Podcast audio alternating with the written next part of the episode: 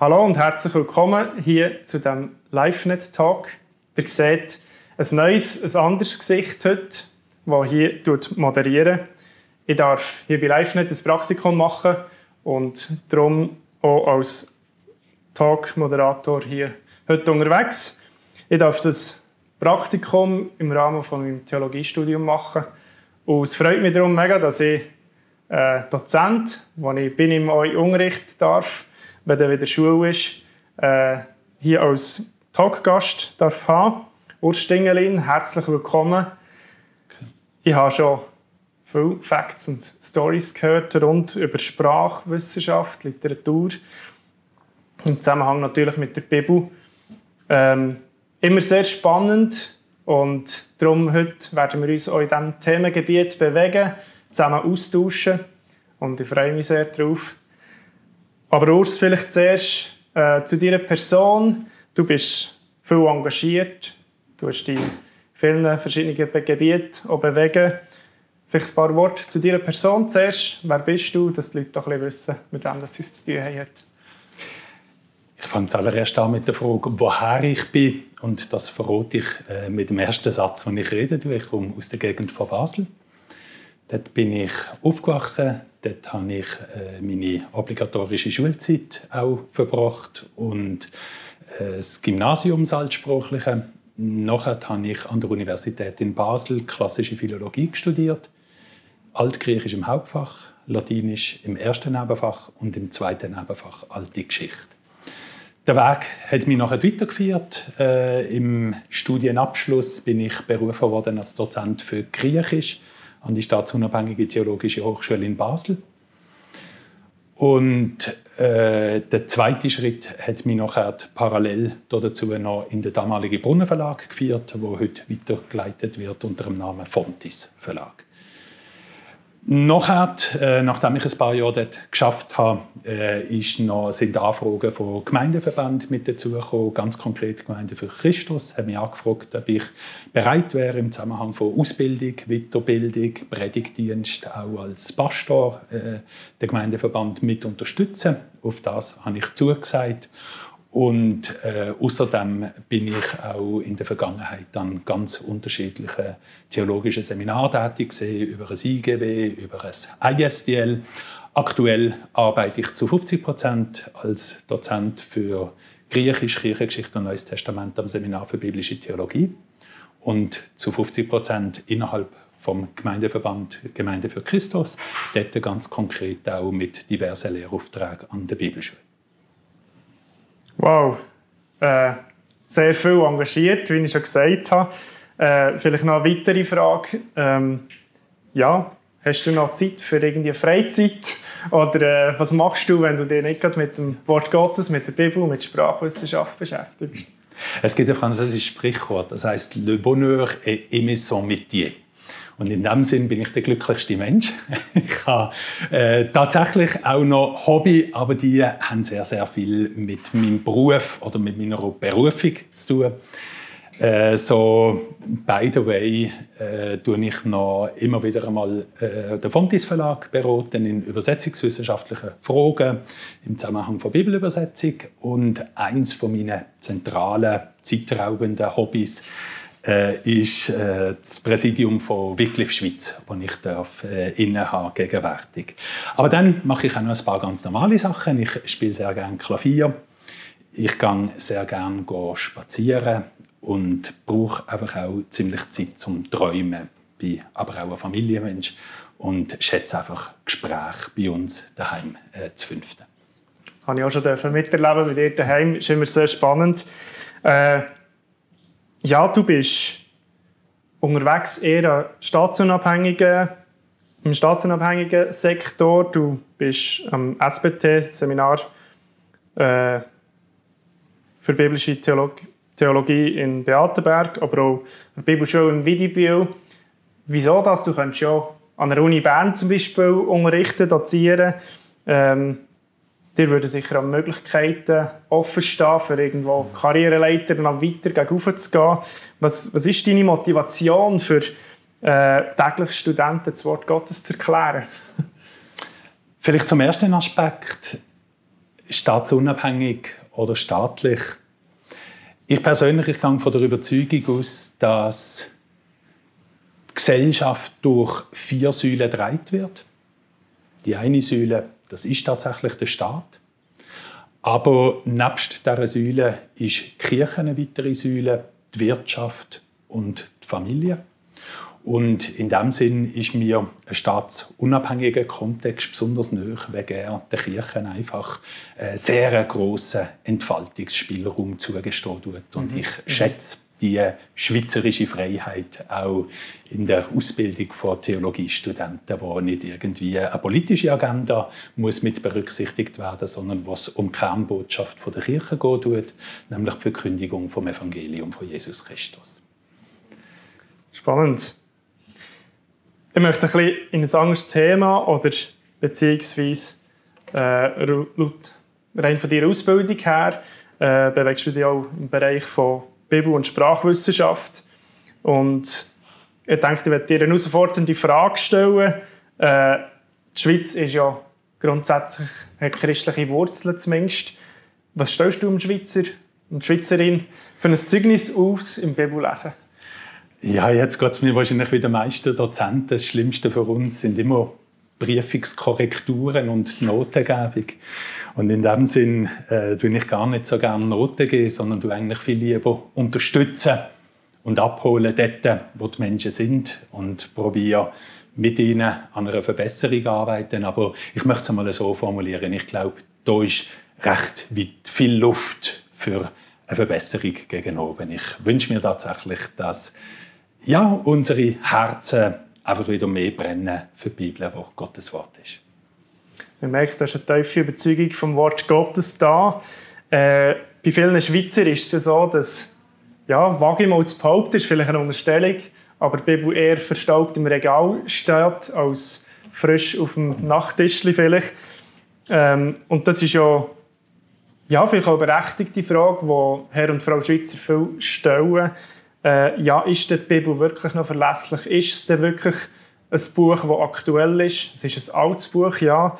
Aber ja, ich möchte dich fragen, ähm, wie über, gut überliefert ist die Bibel? Ein Buch, das millionenfach ja, kopiert worden ist. Sind da nicht auch Fehler passiert? Ja, es ist tatsächlich eine sehr breite Frage, wo ja unterschiedlichste fachwissenschaftliche Richtungen etwas dazu beitragen können. Mein persönlicher Beitrag der begrenzt sich natürlich auf den Kontext der Altertumswissenschaft. Und in diesem Kontext äh, möchte ich eigentlich auch die Bibel mit der außerbiblischen Textüberlieferung vergleichen.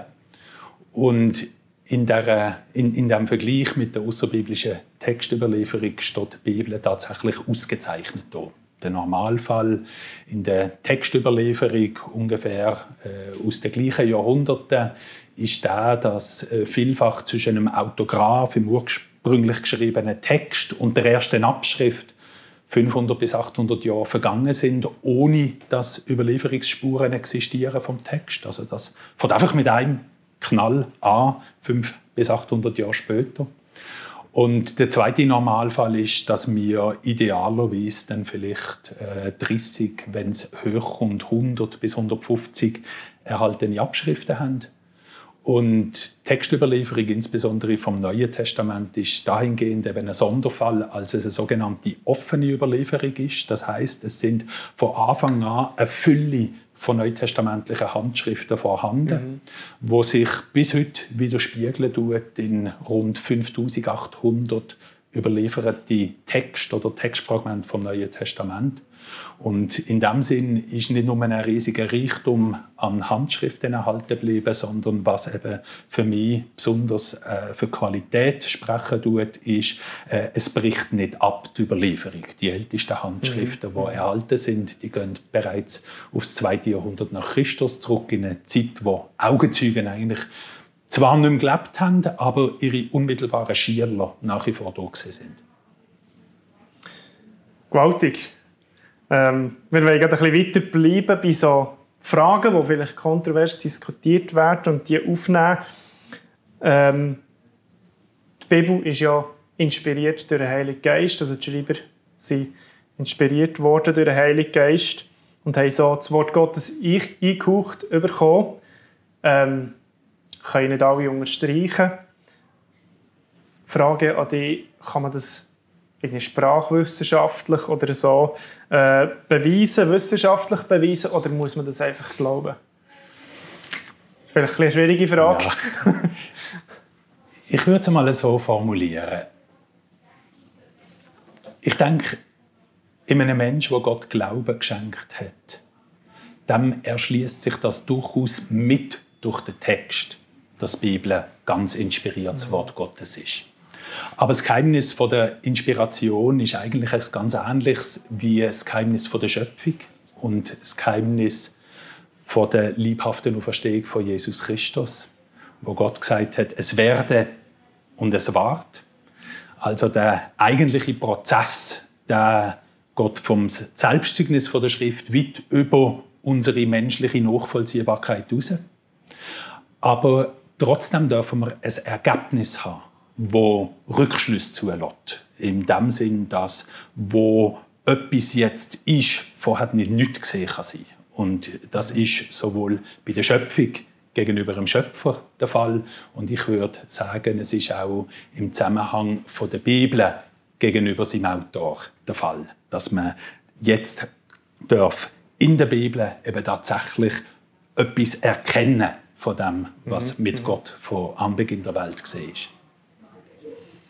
Du hast vorhin das äh, erwähnt, die Verstehung von Jesus Christus. Das ist gerade ein weiteres ein Thema.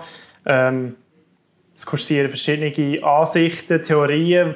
Ja, wie könnte das gewesen sein? Jesus war nur bewusstlos, gewesen, äh, als er gestorben ist. Ähm, oder gestorben soll sein, je nachdem, wer das, das sagt. Wie sicher kann man sein von der Bibel her, wenn man da drinnen forscht, dass die Verstehung von Jesus Christus wirklich faktisch und so geschehen ist? Ich meine, wenn man die Frage rein aufgrund von der Hauptquelle beantworten tut, dann fällt die Antwort sehr deutlich aus. Äh, von den Evangelien, wo im Anspruch von einem Augenzeugenbericht darüber erzählen, ist der Sachverhalt eindeutig, dass Jesus tatsächlich gekreuzigt worden ist, gestorben, worden, äh, gestorben ist, begraben worden ist und am dritten Tag wieder auferstanden ist. Diskussion verschiebt sich in dem Sinn und fokussiert sich auf die Frage von der Zuverlässigkeit von diesen Augenzeugenberichten. Und aus meiner Sicht muss man einfach in dieser ganzen Diskussion fair bleiben. Und fair bleiben bedeutet, man kann nicht einfach permanent Maßstab anpassen. Also das heißt, es ist nicht legitim im Kontext von der Altertumswissenschaft, dass man äh, bei der Beurteilung von der Zuverlässigkeit vom Neuen Testament, von den Zeugen von der Auferstehung von Jesus Christus plötzlich sehr viel strengere Maßstäbe anwenden tut als irgend in einem außerbiblischen Kontext. Und da bin ich durchaus der Überzeugung, dass äh, sich äh, die Augenzeugen können profilieren durch durch die freie Überlieferungsgeschichte, die verbürgt worden ist, durch die vielen Abschriften, die wir haben, äh, durch äh, historische Berücksichtigungen von topografischen Gegebenheiten, von religiösen Gebrüchen, wo sie minutiös auf eine Art und Weise beschreiben, wo schon ein gewisses auch Insiderwissen voraussetzen tut und man muss vor allem ja auch das noch in einem breiteren Vergleich sehen von der außerbiblischen Literatur ist ungefähr 1,5 Prozent erhalten, vor allem, was noch mal geschrieben worden ist.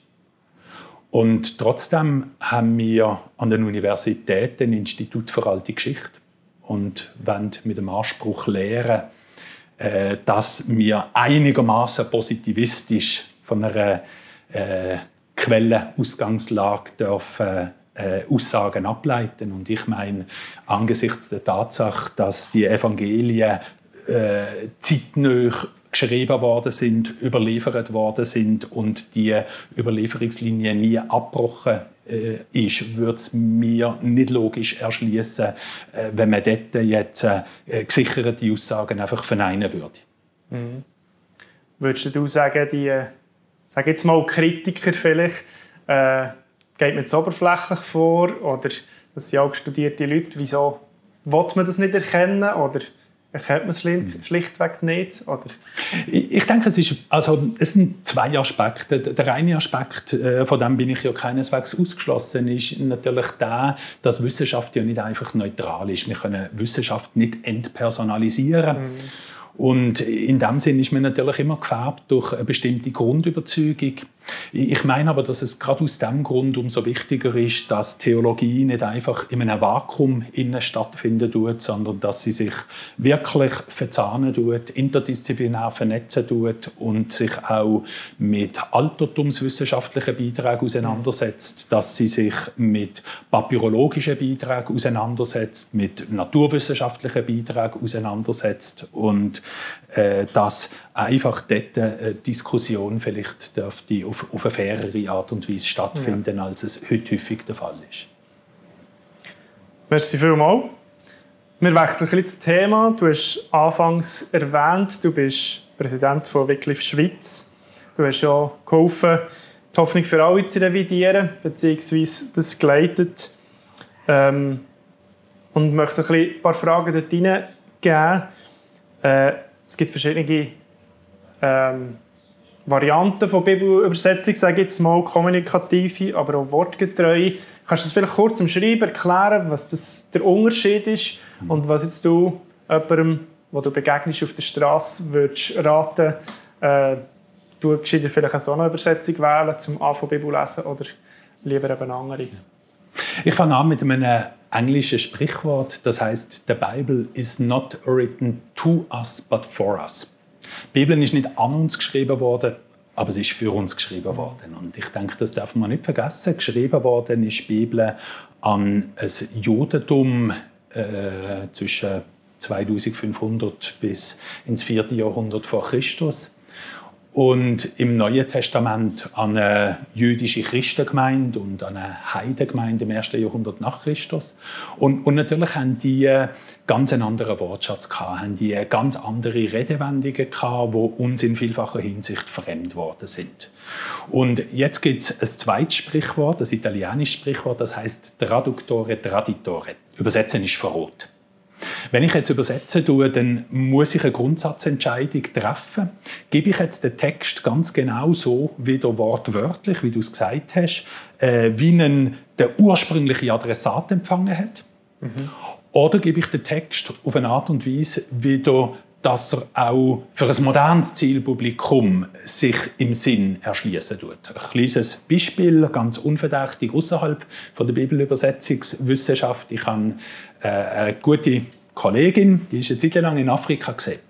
Und dann hat sie ein Kompliment bekommen von einer afrikanischen Frau, wo sie angestrahlt hat und ihr gesagt hat: Esther, bist du aber dick.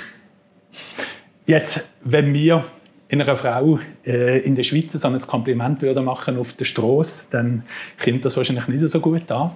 Und da sind wir genau in dieser Frage inne, ja, wie übersetze ich das jetzt besser für meine Freundin? Mhm. Übersetze ich das besser wortwörtlich, wie es die Afrikanerin gesagt hat? Du bist dick. Äh, dann äh, tue ich äh, in der ursprünglichen Gesprächssituation gerecht werden.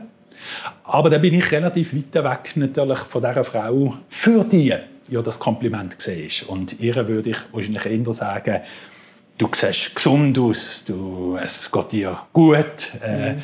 Und wie gesagt, bei der Bibelübersetzung äh, gilt eigentlich genau das Gleiche. Man, man, man, kann das nicht gegeneinander ausspielen. Es transportiert beides äh, eine Wahrheit, die sich gegenseitig ergänzt. Ähm, und äh, ich, ich denke, in dem Sinn ist es auch spannend, dass äh, der innerbiblische Umgang zum Beispiel im Neuen Testament mit dem Alten Testament auch bereits beide Vorgehensweisen kennt. Sowohl eine wortwörtliche Zitation vom Alten Testament im Neuen Testament als auch kommunikative Wiedergabe mhm. von alttestamentlichen Sachverhalten. Ich möchte gerade noch weiterfahren bei dieser Frage. Ähm, du hast es angesprochen, dass eben das Hebräische zum Beispiel ganz anders, was das Alte Testament so ursprünglich geschrieben worden ist, äh, sehr viel auch eine Sprache ist, die eine Bildersprache ist, äh, wo wir ja, zum Teil sehr schlecht können verstehen können. Man sieht so deine Beispiele im Unterricht von, bei dir habe ich schon ein, zwei solche weitere Beispiele gehört. Äh, im Vorbereiten habe ich mir die Frage gestellt, ja, kann der äh, 0815 Schweizer, der sprachwissenschaftlich keinen Hintergrund hat oder Kenntnis nicht hat, kann der die Bibel so verstehen, wie sie wirklich eben eigentlich ursprünglich gemeint ist? Oder haben wir da lauter Stolpersteine dabei? Ja. Ich denke, das hängt immer davon ab, wie man die Reichweite vom Verstehen definieren tut. Mhm. Also ich persönlich, ich bin absolut überzeugt, dass auch im Rahmen von einer wörtlichen Übersetzung sich die, die große Linie von Gottes Wort jedem Leser erschließen können. Umso mehr als nach dem Selbstzeugnis von der Schrift uns da ja auch Beihilfe vom Heiligen Geist versprochen ist. Mhm. Und äh, daran möchte ich auch auf, auf keine Art und Weise rütteln. Aber jetzt gibt es natürlich auch ein Verstehen im, im, exegetischen Sinn, wo sehr spezifisch stattfinden tut an einem bestimmten Vers, in einer bestimmten Perikope und äh, damit man dort äh, sachgerechten Umgang finden tut mit den Texten und seinen Informationen, äh, tue ich schon sehr rote, dass man dort dann auch kommunikative Bibeln mit berücksichtigen tut. Eben weg sonst ganz bestimmte Vorstellungen ins Leere laufen tun. Ich darf vielleicht ein Beispiel sagen, wo mit zu den bekanntesten gehören tut. Wir kennen alle die Wendung in Christus. Und ich habe schon mehrfach das Experiment gemacht, wenn ich eine Predigt hatte auf der Kanzel, dass ich die Gemeinde mal gefragt habe, erklärt mir was bedeutet jetzt in Christus? Ist ja doch sehr wichtig, oder? Wenn zum Beispiel mhm. heißt in Römer 8, so gibt es nun keine Verdammnis für die in Christus Jesus sind. Also was heißt? Und es ist mir immer wieder aufgefallen, dass die Antworten sehr schwammig geblieben sind oder, oder manchmal sogar ausweichend gesehen sind. Und äh, da denke ich, ist es eben schon auch sehr entscheidend und, und weiterführend im persönlichen Glaubensleben, wenn man Bibelübersetzungen auch berücksichtigen tut, wo sättige Code aufschlüsseln grammatisch und dem auch Rechnung tragen, dass in der griechischen Grammatik eine solche Formulierung eben zum Beispiel ein soziativer Dativ kann sein, in ganz enger Gemeinschaft mit Jesus Christus, mhm. oder allenfalls auch ein instrumentaler Dativ befähigt durch Jesus Christus und nicht einfach nur rein lokativ örtlich zu verstehen ist. Und äh, diese Hilfestellung, denke ich, die ist im Minimum äh, sehr bereichernd an Ort und Stelle, aber durchaus auch im Gesamtkontext. Ähm, Sprache tut sich ja auch sehr viel oder sehr schnell äh, verändern. Das merke ich jetzt schon, wenn ich mit jungen Leuten rede. Das ist ja eine andere Sprache als, als Junge, die heute unterwegs sind. Ähm, Du hast die Hoffnung für alle äh, geleitet, die Revidierung. Wie fließig muss man denn überhaupt äh, eine Bibelübersetzung revidieren? Oder vielleicht ein Beispiel aus meinem Alltag. Luther 84 ist für mich eigentlich schon eine uralte Sprache. Äh, wie fließig muss man da eigentlich ja, den doch sehr aufwendigen Prozess machen und, und eine Bibelübersetzung revidieren? Ich meine, dazu gibt es äh, Durchschnittswerte aufgrund von der Erfahrung in den vergangenen Jahren mit der äh, guten Nachricht Bibel, mit der Hoffnung für alle, mit der Einheitsübersetzung, mit der Lutherbibel, wo alle ja in jüngerer Zeit äh, nochmal revidiert worden sind. Und die Durchschnittswerte, die liegen tatsächlich in der Regel ungefähr zwischen 15 bis 30 Jahren. Bei einer formal äquivalenten wortreuen Übersetzung ist die Kadenz ein bisschen weiter auseinander. Bei einer kommunikativen Übersetzung bleibt man sicher hier noch näher am Puls. Aber ich würde nicht mal sagen, dass das nur mit dem Spruchwandel zu tun hat. Für mich hat das selbst mit Technologie technologischen Entwicklungen zu tun. Oder wenn ich ganz kurz das Beispiel darf nehmen von einer Hoffnung für alle, die, da sind Psalmen zum ersten Mal 1996 veröffentlicht worden.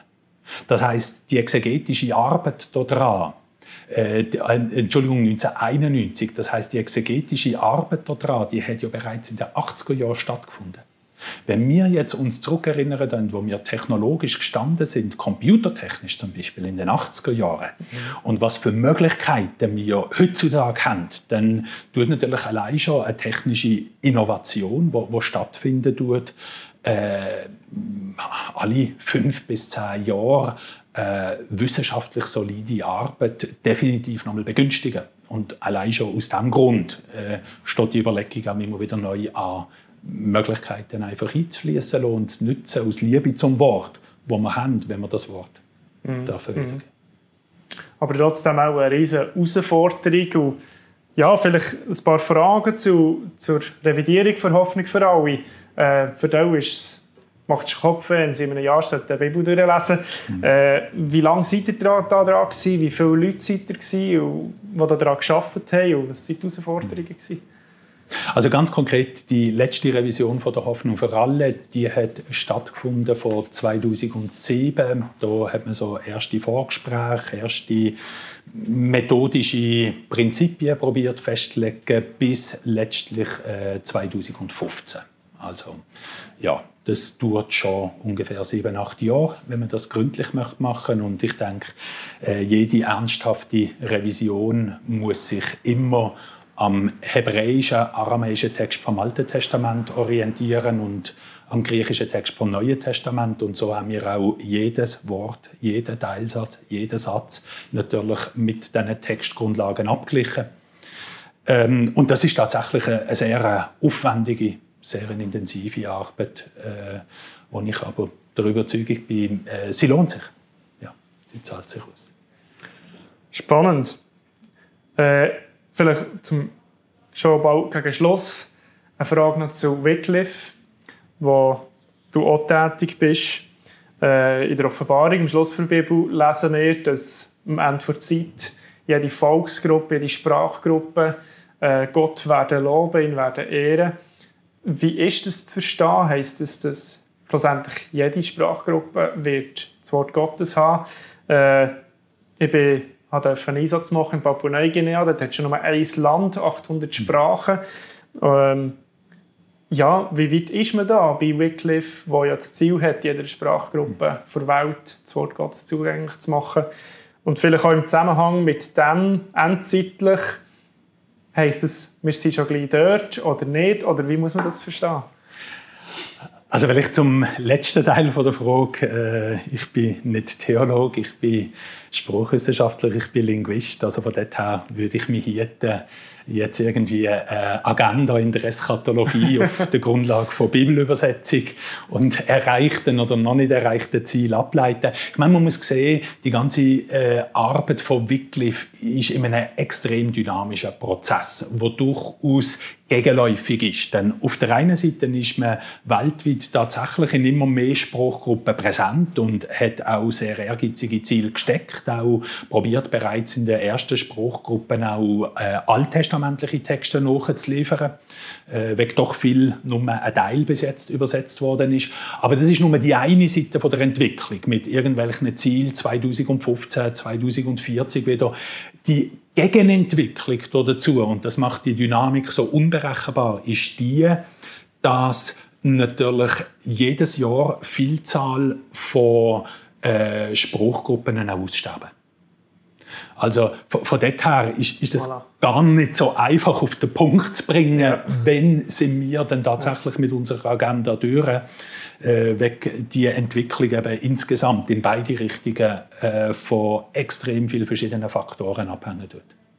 Und trotzdem gibt es auch eine riesige Beschleunigung, auch wieder durch die technische Entwicklung, die wir heutzutage haben. Definitiv, das ist die eine Chance natürlich, dass man nicht mehr wie früher noch äh, nur dann kann arbeiten kann, wenn man gerade äh, vor Ort ist, sondern äh, technologisch äh, dynamischere Prozesse möglich geworden sind. Es gibt auch nicht nur Wycliffe, es gibt ja ganz viele verschiedene Bibelgesellschaften, die sich äh, sehr investieren äh, in, in solche Übersetzungsprojekte und äh, Wycliffe allein hat im Rahmen der Wycliffe Global Alliance, wenn ich es jetzt richtig in Erinnerung habe, um die 110 Mitglieder wo die Schweiz eins davon ist. Und mhm.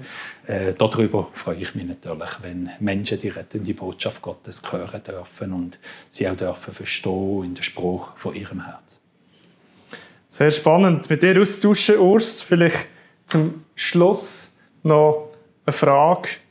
Äh, du hast sehr viel erzählt, du hast schon sehr viel erlebt und was ja, ist vielleicht noch deine berufliche Ambition, äh, vielleicht auch sprachwissenschaftlich, was würde irgendwie noch reizen zu erforschen oder hast du eine Idee, einen Gedanken oder ein Ziel vielleicht schon, das geplant ist? also, be bevor ich da jetzt äh, auf ein Detail hinweisen könnte, äh, gibt es ganz grundsätzliche Dinge, die ich, wo ich sehr gerne äh, mir wieder einmal würde Zeit nehmen So ist es zum Beispiel bei mir, dass äh, es mit dem Hebräisch schon ziemlich lang her ist. Ich habe im Gymnasium seinerzeit ein Jahr Hebräisch, ein Jahr Ifrit. Äh, und das wäre etwas, wo ich, wenn ich Freiraum finde, sehr gerne wieder einmal ein bisschen würde auffrischen, wieder würde vertiefen.